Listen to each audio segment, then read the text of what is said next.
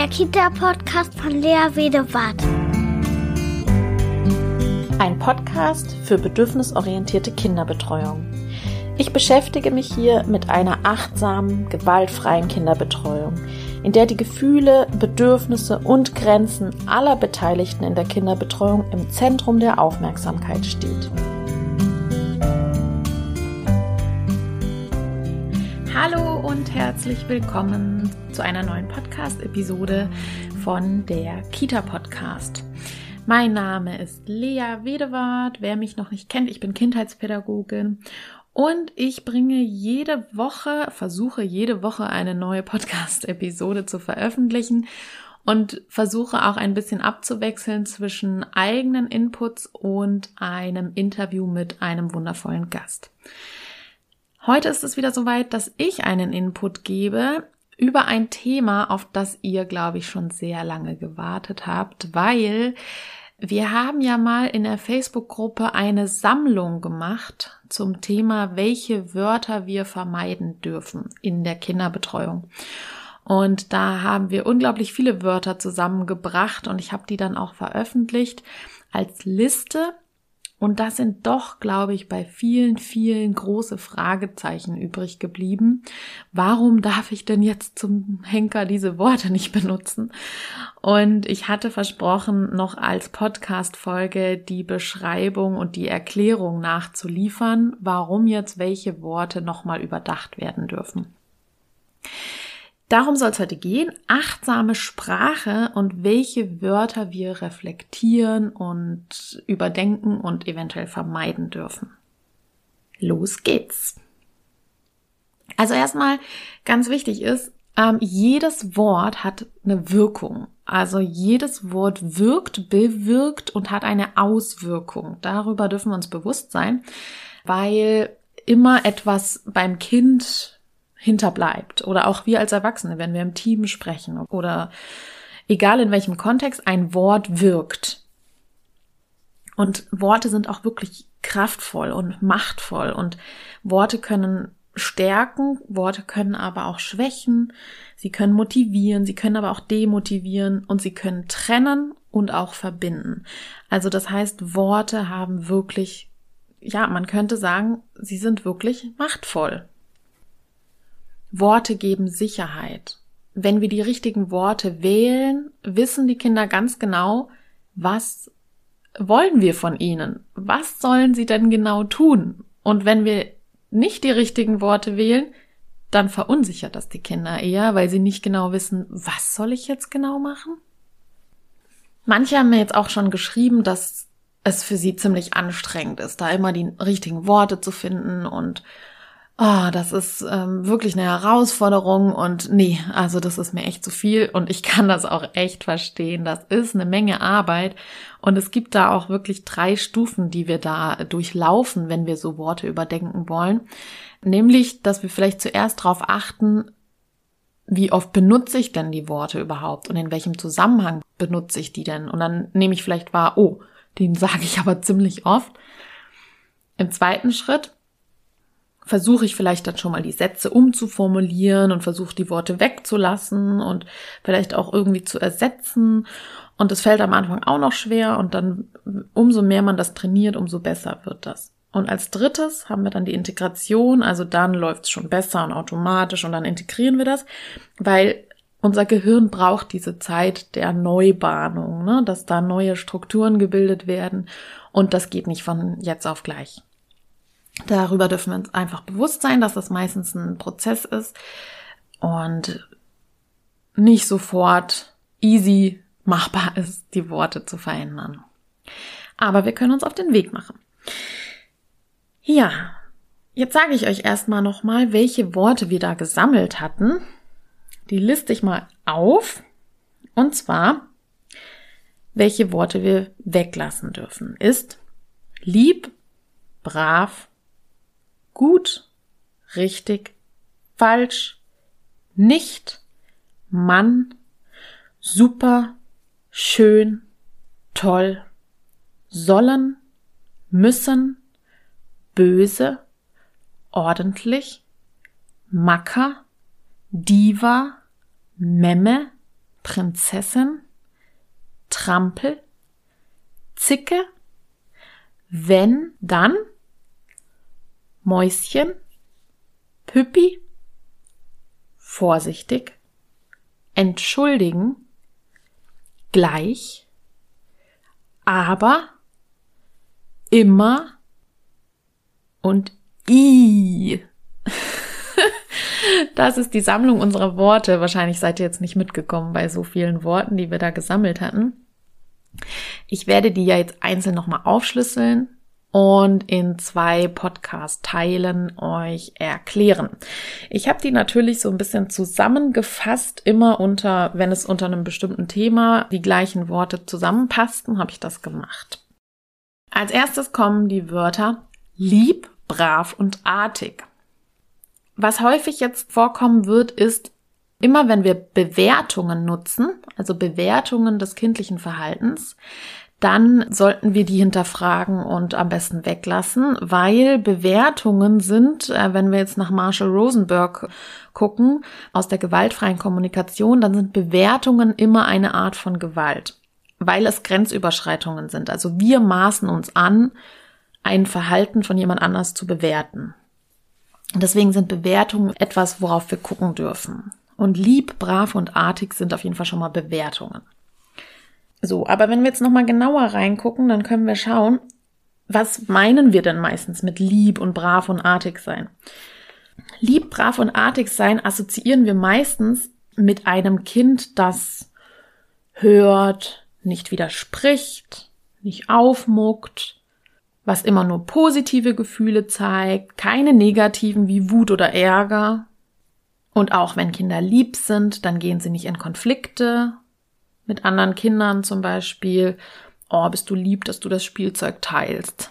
Oder wenn du lieb bist, darfst du später auf der Hochebene schlafen. Also wir machen dann auch da diese Wenn-Dann-Sätze draus. Also wenn du dich, wenn du artig bist, wenn du dich gut verhältst, wenn du nicht wütend wirst, wenn du nicht mit irgendjemand in Konflikt gehst, mit mir oder mit einem anderen Kind und wenn du nur positive Gefühle zeigst, dann kannst du da auf der Hochebene schlafen ja, wenn Kinder alle Aufgaben ohne Widerstand erfüllen und wenn die einfach funktionieren im Alltag und nicht stören, dann sind sie lieb.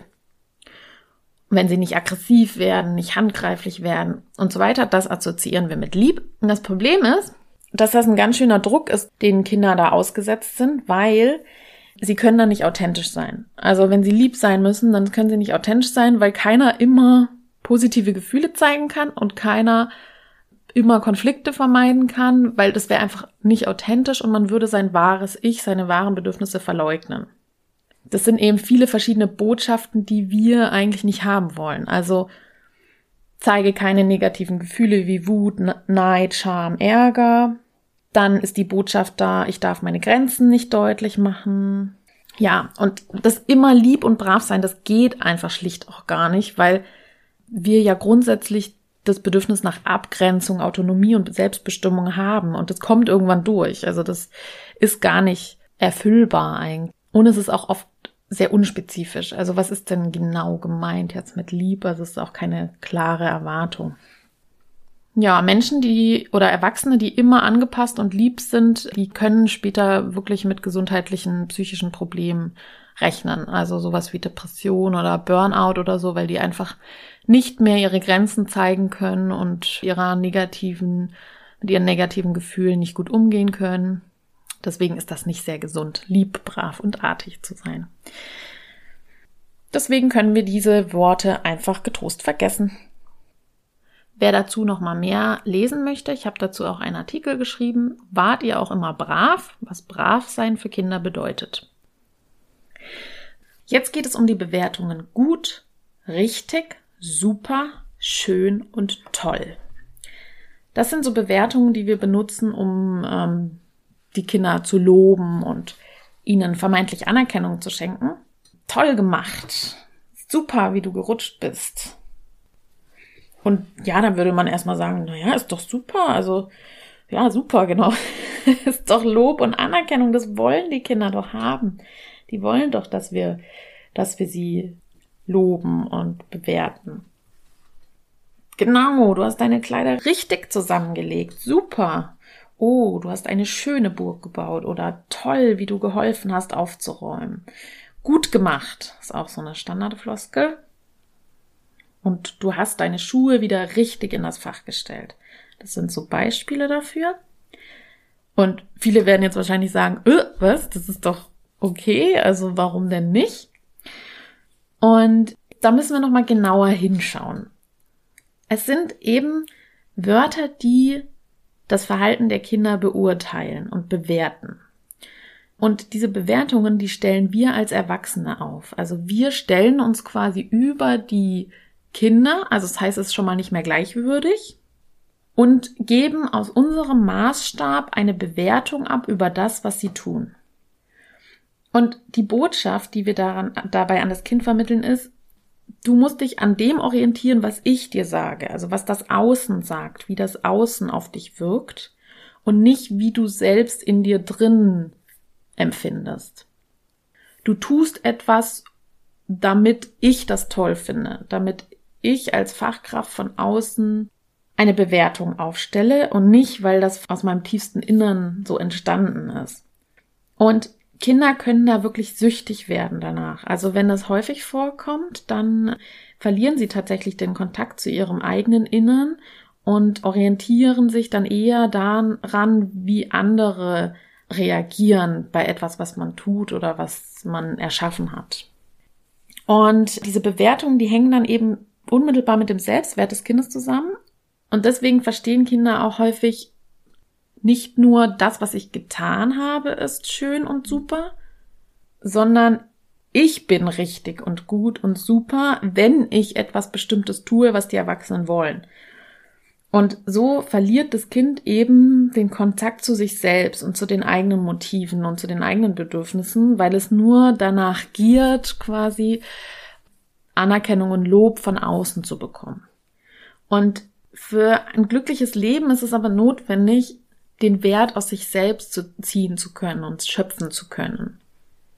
Und die eigene innere Motivation, die intrinsische Motivation nutzen zu können, um sich die Welt zu erschließen, die wir, mit der wir ja geboren werden. Und wir als Umwelt trainieren es den Kindern aber ab, auf ihre eigene Motivation zu horchen, weil sie sich immer mehr im Außen orientieren. Jetzt würdet ihr wahrscheinlich sagen, naja, aber die brauchen doch Orientierung. Ja, Führung, Halt, Orientierung sind ja auch wichtige Bedürfnisse von uns Menschen. Es gibt aber andere Möglichkeiten, um Kindern Orientierung zu geben und unsere, auch unsere Anerkennung auszudrücken, weil Anerkennung ist natürlich und Wertschätzung ist auch ein wichtiges Grundbedürfnis von uns Menschen und den Kindern. Wir können es aber anders ausdrücken und anders transportieren als über diese, ich sage jetzt mal, pauschalen Bewertungen wie schön, gut, super, toll. Die dürfen wir vergessen oder sagen wir mal üben, nicht mehr zu verwenden oder nur in Maßen, was gar nicht leicht ist. Ähm, ich, also ich merke das immer wieder selber. Das rutscht einem ständig raus und gerade wenn man irgendwie bedürfnisorientiert und positiv und so sein möchte, dann gelangt man immer wieder in die Situation, dass man sagt, oh, toll gemacht, super, oh ja. Und es ist also wirklich eine große Übungssache, die ihre Zeit einfach dauert, weil wir das so gewohnt sind, diese Art von äh, Kommunikation zu nutzen. So, jetzt können wir ganz konkret gucken, was wir tun können, was wir sagen können. Zum Beispiel, anstatt den Turm hast du aber toll gebaut, können wir sagen, du hast aber einen hohen Turm gebaut. Ich habe dich beobachtet. Da hast du ganz schön lang dran gesessen. Du bist vermutlich ganz stolz darauf, dass du so einen hohen Turm gebaut hast, oder? Und ich habe gesehen, dass die Clara den Turm vorhin umgeworfen hat und du hast dich sofort dran gemacht, ihn wieder aufzubauen. Ich bin echt beeindruckt. So, jetzt ist die Frage, was war da jetzt anders dran? Anstatt einem pauschalen, einer pauschalen, verallgemeinerten Bewertung, wie schön, toll, gut, kann ich verschiedene Dinge ausdrücken. Ich kann erstmal beschreiben, was das Kind getan hat. Also, du hast einen hohen Turm gebaut. Und ich kann die Anerkennung ausdrücken, die Anerkennung und Wertschätzung, die ja auch ein wichtiges Bedürfnis sind, indem ich sage, ich habe dich beobachtet, ich habe das gesehen, ich habe dich wahrgenommen. Das ist viel wichtiger, als dass wir eine Bewertung aussprechen. Die wollen die Kinder eigentlich auch gar nicht. Es sei denn, sie sind schon sehr darauf konditioniert. Und was wir auch tun können, ist den Kindern eine Auskunft darüber geben, wie ihr Innenleben ist, wie ihr Seelenleben ist. Ach, du zeigst mir das, weil du gerade so stolz bist. Also, weil Kinder wollen gar nicht unbedingt eine Wertung haben, sondern einfach in ihrem Gefühl gesehen werden, wie immer. Also, das ist ja auch dieses, ich sehe dich, ich sehe dich in deinem Gefühl, in dem, dass du stolz bist, nämlich. Was wir auch tun können, ist den Weg honorieren, also die Anstrengung honorieren, ähm, wie das Kind dahin gekommen ist und dass es sich, dass es sogar bei Rückschlägen wieder versucht hat, weiterzubauen und das können wir honorieren und weniger das Produkt. Ja, und wenn wir eben dem Kind spiegeln, wie es sich fühlt, was, was gerade in ihm los ist, dann lernt es eben wieder etwas über sich, über seinen Gefühlshaushalt und lernt auch Selbsteinfühlung und kann da noch was über sich lernen. Ja, und dann kann ich meine Gefühle mitteilen. Also ich bin echt beeindruckt. Ich habe das vorhin gesehen und dich beobachtet und da, boah, war ich wirklich baff. Genau, also das heißt, ich kann auch authentisch meine Gefühle mitteilen. Und das ist was anderes, als wenn ich nur sage, hast du toll gemacht oder einen tollen Turm gebaut. Ähm, bei was wir da auch noch mal genau hingucken dürfen, das wird jetzt wahrscheinlich ein bisschen zu lang, aber ich, ich erwähne es noch mal. Wir sagen auch häufig, du hast heute schön gegessen, zum Beispiel. Und da bewerte ich dann eben auch von außen das Essverhalten des Kindes. Ja, und da dürfen wir auch drauf schauen, dass das sehr schwammig ist, dieser Begriff. Was heißt denn dann schön gegessen? Ne? Heißt es viel, wenig, weil ich mich irgendwie in einer bestimmten Art verhalten habe oder äh, also was ist mit schön da gemeint? Und dabei ähm, beeinflussen wir das Kind natürlich auch sehr in dem, wie es essen soll und bewerten das Essverhalten, anstatt dem Kind das Vertrauen und eher die Kompetenz zu geben, auf sich selbst, auf seinen Bauch zu hören, wann es wie viel essen möchte, was es braucht, um gut, um, um für sich entspannt essen zu können und so weiter. Ne? Und dann können wir auch sagen, anstatt du hast schön gegessen, können wir zum Beispiel sagen, ich habe beobachtet, dass es dir geschmeckt hat, ne? Also einfach so die Situation nochmal beschreiben und da auch etwas wieder über meine Gefühle mitteilen. Da, das hat mir so eine Freude gemacht, ähm, zu sehen, wie sehr du das Essen mochtest. Genau. Also durch diese Bewertung lernt das Kind eben, es wird von außen beurteilt, ob ich gut und richtig bin und toll bin. Und das eben nur bin, wenn ich halt versuche, etwas so zu erfüllen, wie wir als Fachkräfte das wollen. Und das ist ein Ziel, was wir vermeiden sollten. Also versuchen wir die Bewertungen das ist jetzt die Aufgabe für dich, wenn du möchtest, zu gucken, wie häufig wir positive Bewertungen benutzen. Wie schön, toll, super. Und als nächstes haben wir wieder eine Bewertung. Falsch. Falsch ist natürlich eine ähnliche Bewertung wie gut, ähm, schön, super. Allerdings ist es natürlich nochmal eine negative Bewertung und das hat natürlich nochmal stärkere Auswirkungen auch auf den Selbstwert des Kindes.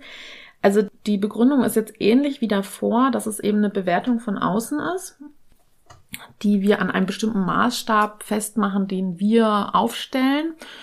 Also das hast du falsch ausgeschnitten oder du hast die Schuhe falsch an oder du hast die Jacke falsch angezogen. Sowas.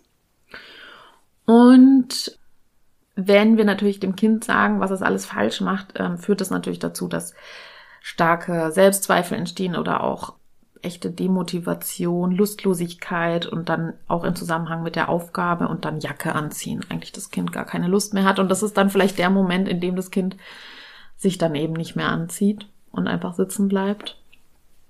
Und über kurz oder lang, nee, über lang, wenn es häufig vorkommt, kann natürlich das Kind auch Glaubenssätze mit sich tragen ähm, die ist verinnerlicht, ich mache eh alles falsch, nichts kann ich richtig machen. Ich glaube, das ist ähm, auch klar, ne? dass das Wort falsch da nicht. Ja, das dürfen wir weglassen. Und genau, was können wir jetzt machen? Anstatt im Negativmodus da zu verharren, können wir das Augenmerk auf die positiven Dinge lenken. Was läuft eigentlich gut? Also ein Kind, das immer wieder vermeintlich Dinge falsch macht, können wir einfach mal die Brille wechseln und die Positivbrille aufsetzen und mal gucken, was das Kind alles erfreulich macht oder wie es sich erfreulich verhält und können die Ressourcen des Kindes betrachten. Also was kann es eigentlich und es darin bestärken. Manchmal fallen dann die negativen Verhaltensweisen weg, wenn wir den, den Fokus auf das Positive legen, weil das Kind, das hatte ich auch schon ein paar Mal erwähnt, weil das Kind eh immer die Erwartungen erfüllt, die wir an es haben. Also, das heißt, wir können auf das Wort falsch einfach verzichten und formulieren zum Beispiel konkrete Erwartungen an das Kind und können auch einfach über die Fehler hinwegsehen. Nee. So, was können wir jetzt machen? Anstatt das hast du falsch ausgeschnitten, können wir versuchen, das auf das Positive zu lenken. Genau. Schneide auf der Linie entlang. Also genau das, was wir von dem Kind erwarten. Oder wir können auch einfach drüber hinwegsehen. Also das ist eher das, was ich anstreben würde, dass wenn das Kind eben nicht auf der Linie entlang schneidet, dann einfach hin, drüber hinwegsehen und gar nicht kommentieren, weil mir einfach der Stolz und die Selbstwirksamkeit des Kindes als Wert wichtiger wäre als das korrekte Ausführen von einer Aufgabe. Zweites Beispiel, anstatt du hast die Jacke falsch angezogen, können wir sagen, schau mal, der Ärmel hängt darunter, hier kannst du reinschlüpfen. Und schon sind wir mit dem Fokus auf dem Helfen und Unterstützen, anstatt den Fehler zu benennen und das Wort falsch vielleicht sogar benutzen. Ja, aber auch da gilt, da wäre mir so die Selbstbestimmung, Selbstwirksamkeit wichtiger, als da auf den Fehler rumzureiten. Und da könnte man auch einfach das Kind versuchen, selbst versuchen, die Jacke anzuziehen, auch wenn sie irgendwie verdreht ist und damit auch rausgehen lassen und erst helfen, wenn es danach fragt. Im Zusammenhang mit falsch möchte ich noch mal ganz kurz was zum Thema Fehlerfreundlichkeit sagen, weil ich es ähm, enorm wichtig finde, das zu üben. Im Sinne von ähm, Fehler dürfen sein, Fehler sind in Ordnung und wenn eben Dinge falsch laufen, wenn wir jetzt das Wort noch mal benutzen wollen, dann können wir dem Kind auch unglaublich viel mitgeben auf seinen ähm, Lebensweg, nämlich ja, ist jetzt was daneben gegangen, ja und? Also das passiert und da können wir wirklich den Kindern immer wieder die Botschaften vermitteln. Du tust immer das Beste, was du kannst und das reicht aus. Und Fehler dürfen einfach sein und wenn was passiert, dann darfst du auch einfach freundlich mit dir selbst umgehen. Und ja, und das ist dann unsere Aufgabe. Wenn es solche Fehlermomente gibt, dann ähm, dürfen wir freundlich mit den Kindern umgehen und so können sie auch für sich integrieren, ich darf freundlich zu mir sein, auch wenn etwas nicht so läuft, wie ich mir das vorgestellt habe. So, jetzt kommt das Wort böse. Das ist auch wieder eine Bewertung des kindlichen Verhaltens. Zum Beispiel, du schubst andere, das ist böse. Oder du haust andere, du bist böse. Kennt ihr das? Und da kriege ich schon so ein bisschen Gänsehaut und so Beklemmungen, wenn ich alleine schon mir das vorstelle, wenn Kindern gesagt wird, du bist böse. Das ist schon sehr einschneidend. Und ich weiß, dass damit ausgedrückt werden soll, dass das ein Verhalten ist, das das Kind nicht zeigen soll. Und gleichzeitig ist es so, dass wir uns dieses Wort wirklich genau auf der Zunge zergehen lassen sollten, was das ausdrückt eigentlich. Und deswegen bitte versucht dieses Wort zu vermeiden. Wenn wir auf das positive Menschenbild von Carl Rogers oder Marshall Rosenberg von der gewaltfreien Kommunikation uns anschauen, dann können wir einfach sagen, die Menschen sind von Grund auf gut. Jeder tut in jedem Moment sein Bestes. Das bete ich immer wieder runter. Und jeder handelt so, wie er in dem Moment eine Strategie an der Hand hat, um sich ein unerfülltes Bedürfnis zu erfüllen. Und dieses Böses eine Bewertung, die an sich ja schon höchst grenzüberschreitend ist und das ist eine unglaubliche Herabwürdigung des anderen, also des Kindes, das wirklich weitreichende Folgen einfach haben kann für den Selbstwert des Kindes.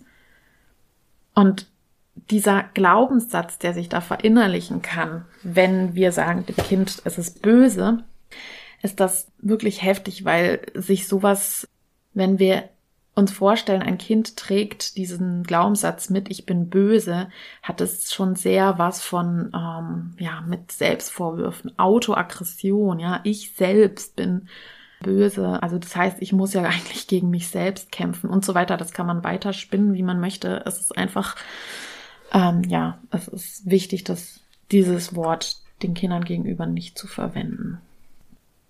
Ja, und ähm, ja, genau. Wir möchten eben mit dem Wort, du bist böse, so wie du dich verhältst, natürlich erreichen, dass das Kind eben sich anders verhält oder dass wir finden, dass das eben kein Verhalten ist, was angemessen ist und es anderen Kindern wehtut. Und da braucht das Kind eben un unbedingt unsere Unterstützung, also um sein Handeln zu verstehen und alternative Handlungsstrategien zu entwickeln. Und anstatt zu sagen, du haust andere, das ist böse, können wir zum Beispiel sagen, stopp, Gehauen wird nicht. Also da können wir eine schützende Grenze setzen und dann sofort dem Kind vermitteln, welches Bedürfnis es vielleicht hat. Du, du bist gerade ziemlich wütend und auch das, das Gefühl wieder benennen, weil du auch auf dem Platz sitzen wolltest, also auf dem Sitzplatz vielleicht am Essenstisch. Und weißt du was, du kannst die Katrin doch mal fragen, ob du auf diesem Platz sitzen darfst. Also das heißt sofort alternative Handlungs Möglichkeiten erarbeiten mit dem Kind. Oder hast du eine andere Idee vielleicht? Also das heißt, das wäre dann der positive Ansatz, anstatt das Wort böse zu benutzen. So, das war der erste Teil. Da ging es um Bewertungen, also welche Wörter wir nutzen, um kindliches Verhalten zu bewerten. Und ähm, ja, ihr könnt jetzt diese Woche mal darauf achten, wie oft ihr selbst das sagt, also die positiven Bewertungen, also Lob in dem Sinne, die ihr ähm, versuchen könnt zu vermeiden. Also schön, toll, super, klasse, also diese ganzen positiven Bewertungen. Und darauf achten, wie oft ihr negative Bewertungen benutzt, also falsch, böse. Und dann euch nochmal zu sammeln und zu überlegen, wie kann ich anstatt dessen handeln. Da könnt ihr euch ja den Podcast mehrere Male anhören vielleicht. Und ja, vielleicht nehmt ihr auch diese Bewertung bei anderen wahr. Das passiert dann schnell. Und dann manchmal, wenn man das dann schon eine Weile sich so integriert hat, dann, dann reagiert man auch manchmal so empört oder so, so, so, so, huch, ach, der andere hat das jetzt gesagt und so weiter. Ähm, das ist dann schon der der Moment des Veränderungsprozesses, wenn man das bei anderen schon wahrnimmt. Und da denkt auf jeden Fall dran, ihr seid nur für euch selbst verantwortlich, nicht für das Verhalten und die Kommunikation der anderen. Das heißt, schaut erstmal darauf, wie euer eigenes Kommunikationsverhalten ist und wie ihr in Zukunft vielleicht ein bisschen weniger von den Bewertungen in der Sprache benutzen könnt. Ja, das war der erste Teil. Da werden auf jeden Fall noch zwei Teile folgen, in denen ich dann noch die anderen Wörter ähm, erkläre. Und genau, kommt auf jeden Fall in die Facebook-Gruppe Bedürfnisorientierte Kinderbetreuung, wenn ihr dann nicht eh schon seid. Dann könnt ihr mir auf Instagram folgen, der Kita-Podcast, alles zusammen. Ihr könnt auch auf meiner Webseite vorbeischauen auf der ihr auch den Artikel nochmal findet, den ich erwähnt hatte.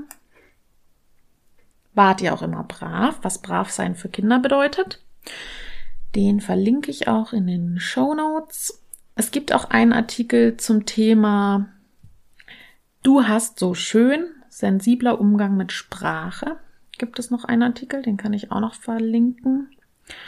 Und Worüber ich mich auf jeden Fall sehr, sehr freuen würde, ist, wenn ihr bei iTunes mir fünf Sterne gebt und eine Bewertung schreibt, weil so wird der Podcast nämlich etwas bekannter und wir erreichen mit unserer bedürfnisorientierten Kinderbetreuung noch mehr Menschen.